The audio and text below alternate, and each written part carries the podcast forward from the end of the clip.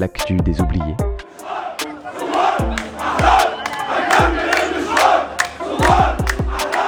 Troisième saison.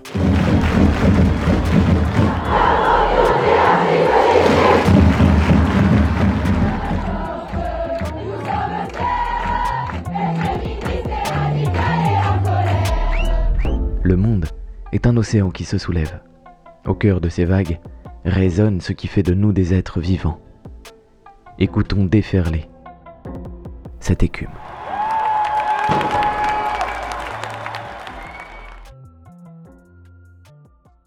Bonjour et bienvenue dans l'actu des oubliés. Cette semaine, suite et fin du cycle sur la révolte iranienne en compagnie de Shala Shafik, sociologue et écrivaine qui a publié notamment Le rendez-vous iranien de Simone de Beauvoir, et Azadekian, sociologue, directrice du Centre d'enseignement de documentation et de recherche pour les études féministes et autrice de Femmes et pouvoir en Iran. Nous l'écoutons d'ailleurs dès maintenant. Beaucoup d'Iraniens euh, et Iraniennes aussi d'ailleurs se rendent compte que on ne pourra jamais atteindre la démocratie euh, et la liberté euh, si les femmes n'ont pas égales aux hommes et si, si les femmes ne sont pas considérées aussi, pas seulement au regard de la loi, mais en réalité par les sociétés comme égales aux hommes.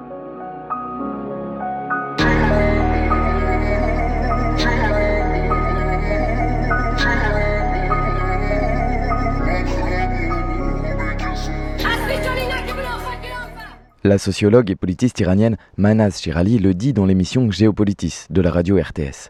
En 79, les hommes n'ont pas soutenu les femmes. Aujourd'hui, quelque chose a changé. On voit à quel point les hommes ont compris que la libération de leur pays de la main des religieux passe par la libération des femmes.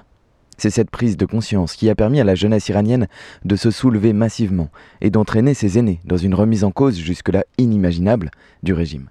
Exiger la fin de l'oppression de genre, pilier de la République islamiste, revient à remettre en cause le régime lui-même. C'est pourquoi l'insurrection se transforme très vite en un mouvement populaire généralisé, qui, comme l'exprime le slogan Femme, vie, liberté, élargit les revendications féministes à un rejet global de toutes les autres oppressions que le régime fait subir à sa population.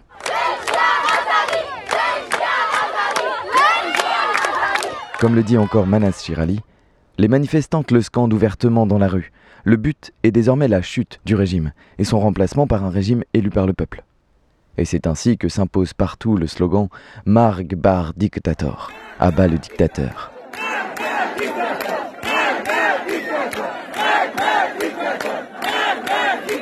Cette opposition radicale au régime des Mollahs est portée par la jeunesse, qui se réunit au départ spontanément, en bloquant la circulation, en allumant des feux. Dans ce cadre, on assiste dès la fin septembre à des formes de rébellion très radicales, notamment dans les régions où vivent des minorités opprimées par l'État. Des maisons des gardiens de la Révolution sont incendiées. Dans le Kurdistan, comme à Osnavier, la population prend même le contrôle de la ville durant quelques jours. Au Sistan, Baloutchistan, encore calme, le viol d'une mineure par le chef de la police locale met le feu aux poudres quelques jours seulement après l'assassinat de Gina à Téhéran. Le criminel est lynché et de nombreux postes de police sont brûlés. En réaction, les forces de l'ordre ouvrent le feu à la sortie d'une mosquée à Zaïdan, tuant près de 90 personnes. Il ne faut en effet que quelques jours pour que la violence de l'État se déchaîne. Tir à réelles, bombardement du Kurdistan sous le prétexte que la révolte est téléguidée par des terroristes kurdes. Les Bashidjis, ces policiers en civil en charge de la promotion de la vertu et de la prévention du vice, arrêtent de très nombreuses personnes, emmenées dans des lieux de détention inconnus. Parfois, on retrouve leurs cadavres mutilés dix jours plus tard dans une morgue, comme ce fut le cas pour Nika Shakarami, 16 ans. Le pouvoir montre son visage le plus crasse pour que les gens, malgré leur rage, restent cloisonnés chez elles. Au 29 octobre, selon l'agence de presse militante Rana, 283 personnes, dont 44 mineurs, ont été tuées par les forces de répression et 14 000 personnes ont été emprisonnées, dont 42% ont moins de 20 ans, d'après le journal Asia.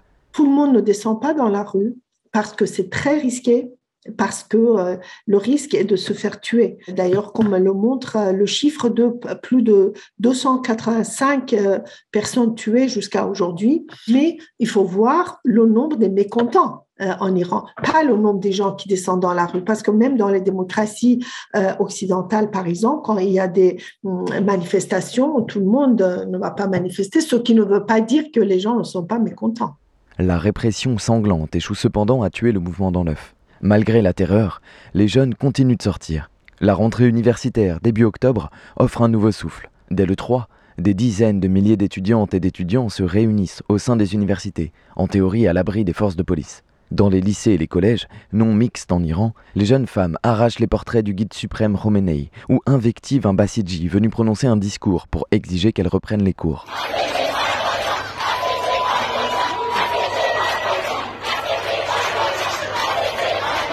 Le mouvement s'est placé aussi à l'intérieur des universités et à l'intérieur des écoles. Et donc, il y a des millions de personnes qui sont concernées et il essaye de trouver les nouvelles formes. Effectivement, le pouvoir aussi en face change, ça veut dire de plan de répression. Il vient par anticipation arrêter les jeunes et demander les garanties aux parents, etc. Mais ça continue et chaque jour, ça crée de nouvelles formes de résistance.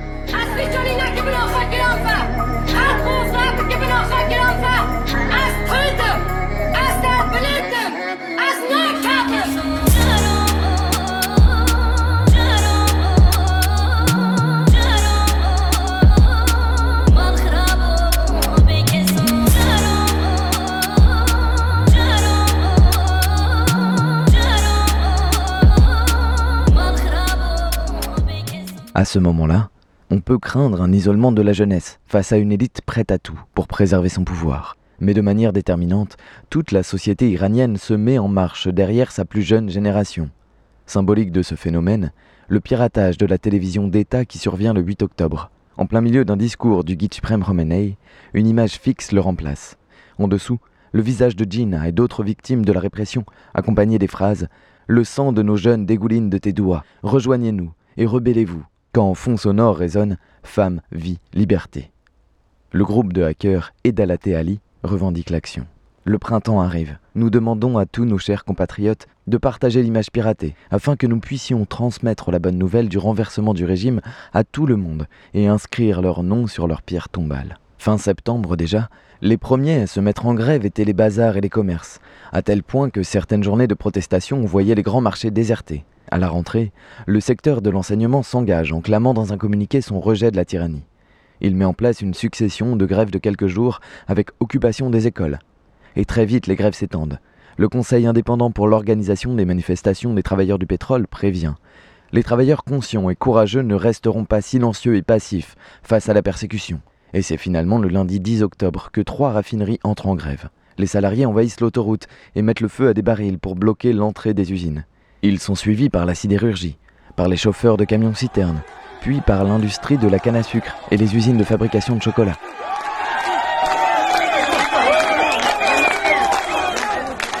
La grève du secteur pétrochimique est très symbolique, puisqu'elle avait en 1979 conduit à la chute du Shah d'Iran.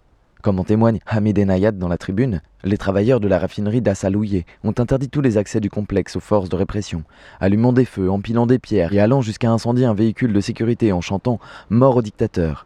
Mariam Rajavi s'est exclamé à cette occasion Toutes les sections du peuple iranien se sont unies d'une seule voix contre la dictature et l'oppression et crient liberté. Cette révolution durera jusqu'à la victoire. La nouveauté, c'est que tous ces secteurs ne se mettent pas en grève pour une question de salaire, mais suivent la jeunesse dans sa révolte et adoptent ses slogans et la perspective d'unifier le peuple iranien pour faire tomber le régime.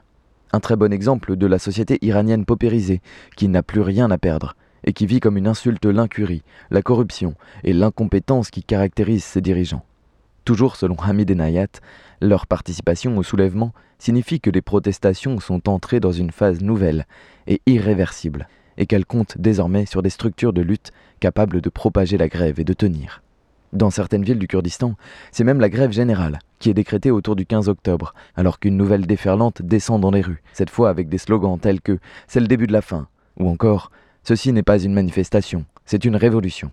La volonté de changement est telle qu'elle n'avait besoin que de se rendre visible à elle-même pour accoucher d'une révolution.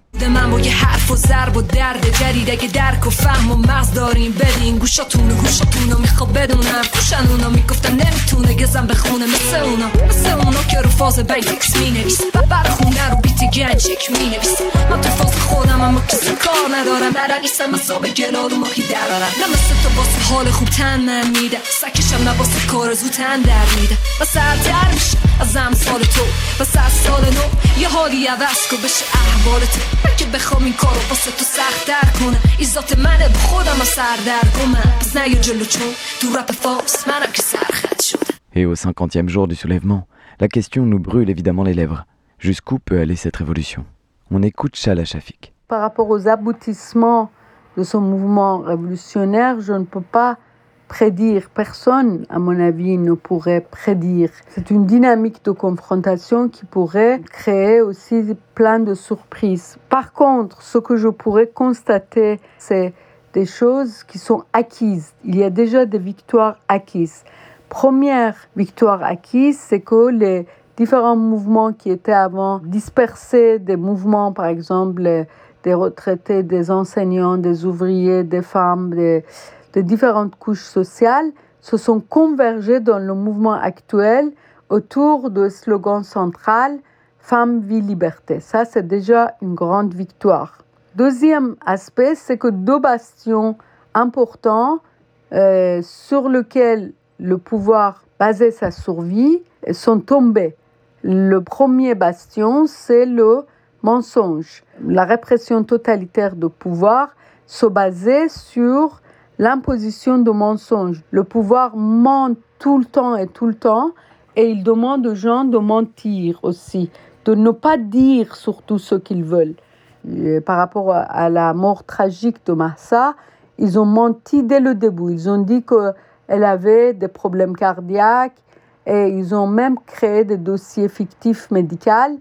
Mais il y a eu d'autres médecins qui ont protesté. Il y a eu des gens qui ont dit non, c'est pas le cas. Et pour les autres victimes aussi, elles ont dit tout le temps et tout le temps, le régime par le mensonge a caché, a camouflé ces crimes. Cette fois-ci, le peuple vient dans la rue et dit non, nous n'acceptons pas ce mensonge. Donc, et en même temps, les gens commencent à dire sans tabou les choses. Václav Havel, écrivain tchèque, disait que les régimes totalitaires tombent quand les gens ne veulent plus mentir. Et je pense qu'en Iran, les gens ne veulent plus mentir ni entendre les mensonges. Et deuxième bastion qui est tombé, c'est le bastion de la peur, puisqu'en fait, dans ce genre de régime où le pouvoir hum, a la force de frappe, les gens, euh, de toute façon, c'est normal, les gens ont peur, mais cette fois-ci, les jeunes, avec leur courage et avec leur confrontation directe aux forces de l'ordre ont aussi cassé le mur de la peur. Et ça, c'est déjà une grande victoire.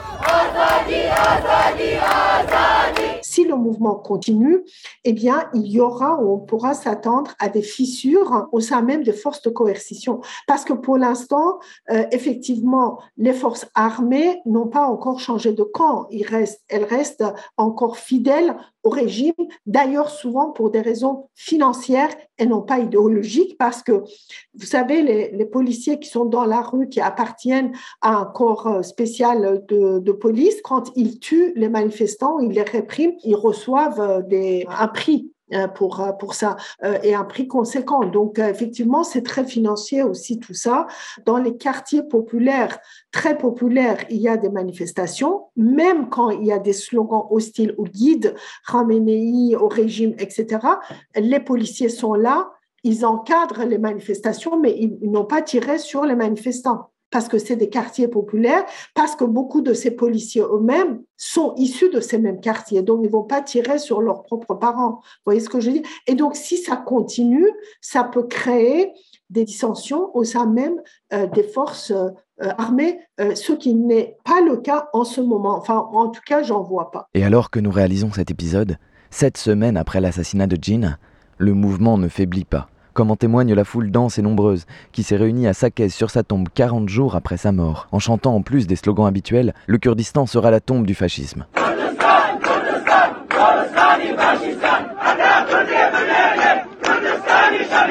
La ville est pourtant bouclée par les forces de l'ordre, qui finissent par disperser la foule en tirant à balles réelles. La répression n'a pas baissé d'un cran. Les prisons du pays sont pleines les cours de justice tournent à plein régime et condamnent souvent à mort, comme en témoigne régulièrement le média 1500 Tasvir sur Twitter. La police attaque jusqu'au cortège funéraire, tandis que la foule chante Pour chaque personne tuée, mille autres se lèvent. Les universités demeurent des lieux de contestation quotidiens dans la plupart des villes iraniennes, même si la police y fait des incursions. Comme à l'école polytechnique où l'on chante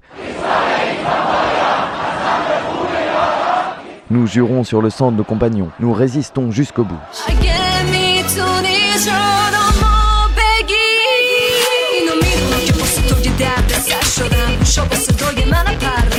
این طرز خودم با نروی مثل تو. اگه حرف حرف زنم و تنزایی مثل جو میخوا من نمونه اون مغز کوچیکه. بگو درد تو چیه؟ مثل درد کمره. همه رفتارات نری مثل اصر حجره مثل آدم بمون. این حرف تا هست. مثل من ما حرف حق من ساده است. Quatre jours plus tard, c'est à Koramabad, dans le Lorestan, qu'a lieu une manifestation en hommage à Nika Shakarami. Ce 29 octobre, le commandant en chef des gardiens de la Révolution lance un ultimatum, exigeant que ce jour soit le dernier jour d'émeute. En vain. Le 30 octobre, les manifestations sont à nouveau très massives dans les universités. Les images qui nous parviennent montrent une avalanche d'actes symboliques, comme ces élèves d'un collège détruisant le mur qui sépare les hommes et les femmes dans le réfectoire, ou la nouvelle mode de décoiffer les mollahs en pleine rue, en arrachant leur turban pour le jeter au sol. Elle montre également une généralisation des actes de sabotage aux quatre coins du pays, des antennes de télécommunications incendiées, à l'attaque de commissariats ou de maisons des gardiens de la Révolution, au cocktail Molotov. L'héritage de la Révolution islamique de 1979 est partout mis en cause, comme le montre encore l'incendie de la statue de Morteza Matari à Makkad, ou l'attaque d'un centre théologique. Le 1er novembre, c'est la ville de Chabahar, un port à l'extrême sud de l'Iran, qui se soulève. Des bâtiments gouvernementaux sont notamment incendiés. Quant à la mine d'or de Taftan, dans le Baloutchistan, elle est bloquée depuis le 30 octobre. Sarah Doraghi, journaliste et auteure franco-iranienne, assure sur France 24 le 1er novembre Cette révolution ne peut pas s'essouffler parce que les enfants qui la font n'ont connu que cela. Ils n'ont pas 20 ans. La jeunesse qui est dans la rue est née à la faveur de cette révolution. Ainsi, la révolte féministe a provoqué une vague d'espoir et de colère telle qu'elle entraîne tout le pays contre l'ensemble des oppressions ressenties par la population iranienne. C'est toute la symbolique du slogan, c'est une révolution de femmes, et c'est tout le système qui est visé. Ce fait entre en résonance avec les nombreux soulèvements de cette dernière décennie à l'échelle planétaire, depuis le printemps arabe jusqu'au Chili, où l'on chante Le violeur c'est toi pour désigner le flic, le juge, l'État. De tout temps, mais peut-être plus encore ces dernières années, la lutte des femmes joue un rôle déterminant transmettant par ses aspirations à une société plus juste des prises de conscience et des élans émancipateurs qui dépassent la seule condition des femmes. Arzo Osanlo, autrice de The Politics of Women's Rights in Iran, explique sur le média Slate L'habillement des femmes signifie bien plus qu'un simple contrôle social ou que le monopole de l'État sur la violence légitime.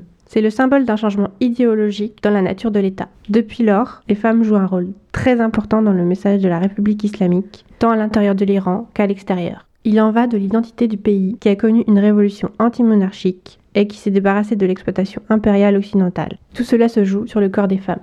La jeunesse iranienne, en plus d'être actrice de sa propre libération, est consciente du rôle qu'elle joue au-delà de sa propre situation. Elle sait l'importance du régime des Mollahs dans la région pour les tenants de l'islamisme politique, que ce soit par les financements ou par le rayonnement idéologique. Alors, tout en criant son désir de voir tomber le régime, elle s'affirme anti-impérialiste, et en réponse, une solidarité se crée logiquement avec les femmes syriennes, libanaises, turques ou irakiennes.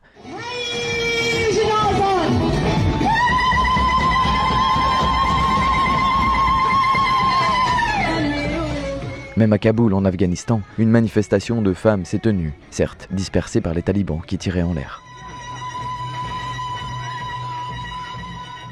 on constate que les gens de la région, enfin les, populations de la région sont souvent aussi euh, conscientes de l'importance de ce qui est en jeu euh, en Iran actuellement l'argent de pétrole, c'est le pétrole qui parvient quand même à vendre, eh bien, est dépensé non pas pour la population et le bien-être de la population iranienne, mais pour financer les groupes justement de, soutien euh, au régime islamique, comme le Hezbollah au Liban ou le Hamas en palestinien, le djihad islamique palestinien, les groupes euh, chiites pro-iraniens en Irak, euh, et j'en passe d'autres. Et donc ça, les Iraniens qui sont maintenant de plus en plus pauvres et n'en peuvent plus, n'accepte pas, n'accepte plus.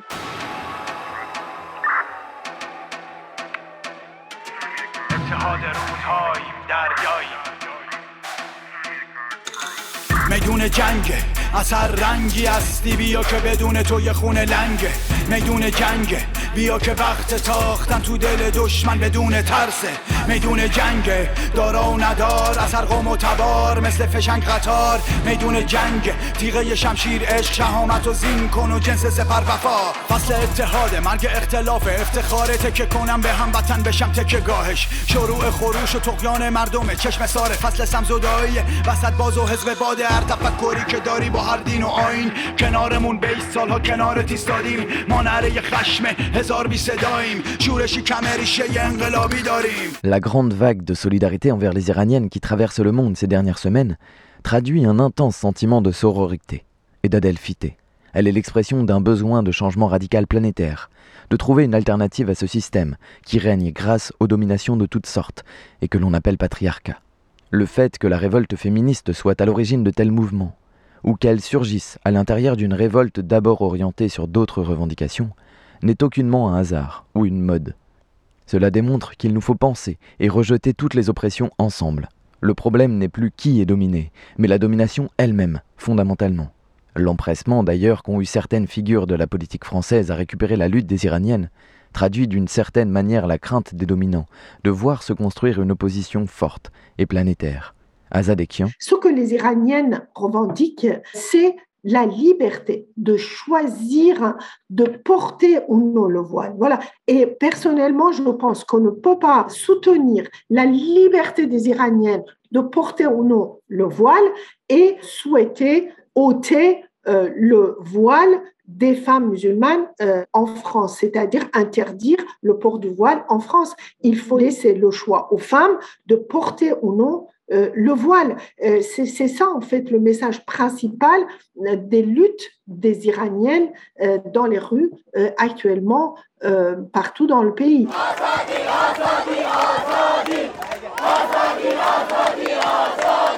Donc, euh, effectivement, ça me gêne beaucoup cette instrumentalisation euh, et euh, parce que ça va à l'encontre justement de ce que revendiquent les Iraniennes. Et d'autre part, il faut pas oublier, il suffit de regarder les images, on voit que ces, jeunes femmes qui ôtent leur voile sont souvent aussi soutenues par des femmes qui sont voilées elles-mêmes.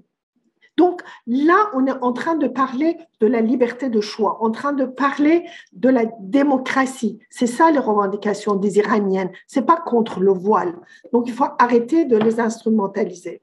En identifiant le mouvement des femmes iraniennes comme exclusivement dirigé contre le voile, ces gens ont fait l'impasse sur tout un pan des aspirations du peuple iranien et sur le développement des révoltes à l'échelle mondiale, au risque même de desservir le combat des Iraniennes. Certains d'entre eux sont même précisément des tribuns du patriarcat et les héritiers d'un colonialisme civilisationnel, comme en témoigne, toujours dans Slate, Nima Nagibi.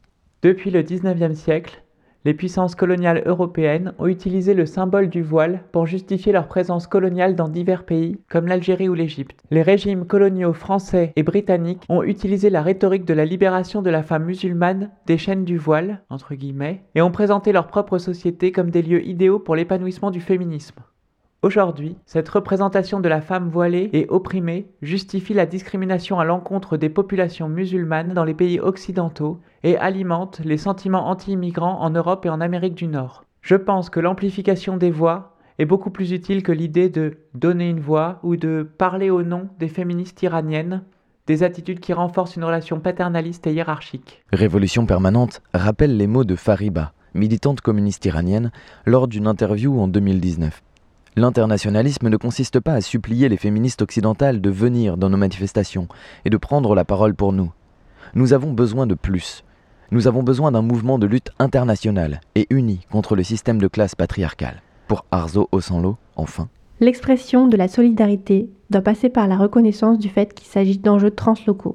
Pour que ces luttes soient lisibles, nous sommes forcés de trouver un langage commun, parler de patriarcat, d'autonomie corporelle. On est sans cesse en train de traduire, de faire des analogies, mais dans le même temps, il faut examiner les conditions locales de cette autonomie. Pour comprendre ce qui se joue en Iran, nous devons déplier les conditions qui, sur le terrain, entraînent cette oppression. L'idée de translocalité est de partir de local pour ensuite envisager les connexions entre des expériences multiples, établir des relations d'immunité et peut-être une solidarité plus large. Je voudrais juste rajouter que les Iraniens euh,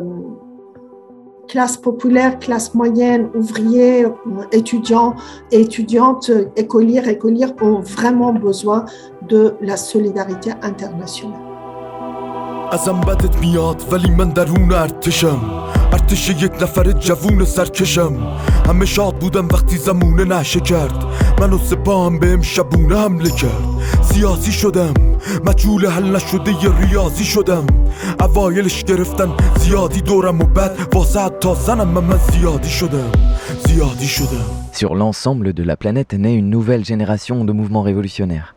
L'étincelle qui les déclenche est souvent un prétexte qui renferme de multiples colères. Et en réponse, la révolte s'attelle à la remise en cause de toutes les oppressions.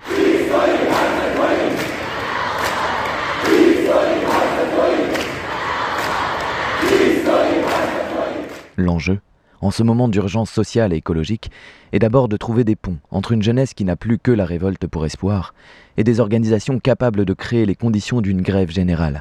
Nous devons aussi pouvoir nous affranchir des frontières pour construire, à partir des spécificités locales, un mouvement anti-patriarcal résolument internationaliste.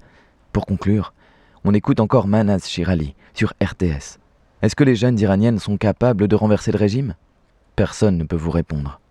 La seule chose que je peux vous dire, c'est qu'il ne faut surtout pas sous-estimer la force d'un peuple qui veut prendre son destin en main. Ils ont une force qui est leur volonté. Je sais une chose, aucun régime en ce 21e siècle ne peut survivre malgré la volonté de. زیادی پرم من از حرف تلخ زیادی پرم من از درد و زخم زناشویی. زیادی پرم من از پینه های رو دستم. زیادی پرم من از پیری های زود رسم. دنیا به داد بگه ممنوع اعتراض دکی کشتیمت روزی که از محمود و اختلاس بگی. دنیا به داد شدم درگیر یک تقدیر بد. جوونیم که صبح جوونم و شب پیر من متنفر از خودم متنفر از دورم متنفر از حکومت متنفر از تو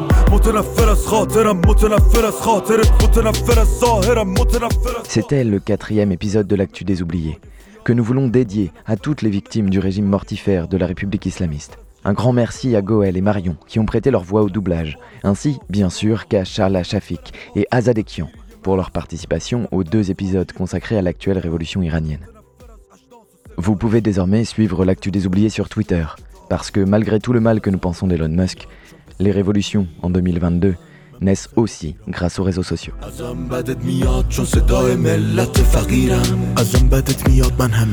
در پی آرامشم تو هر ثانیه و هر دقیقم ازم بدت میاد شدیدم ازم بدت میاد خب منم مثل تو هم دقیقا خب منم مثل تو هم دقیقا ازم بدت میاد چون پسر ایران زمینم چون پسر ایران زمینم ازم بدت میاد چون صدای ملت فقیرم Vous pouvez suivre l'actualité de la révolution sur des sites tels que Middle East Eye, le Conseil national de la résistance iranienne, ou 1500 Tasvir. Nos sources ont été également Slate, Lundi Matin, Révolution Permanente, et bien d'autres. زندگی مرد بی منظور و بی است. زندگی فیلم بی مفهوم و بی است. زندگی مثل شکار یک زن بیوه به نامردای خیابون یک تنه بیمه است. نگاه یک بسیجی به تخریب نسلته.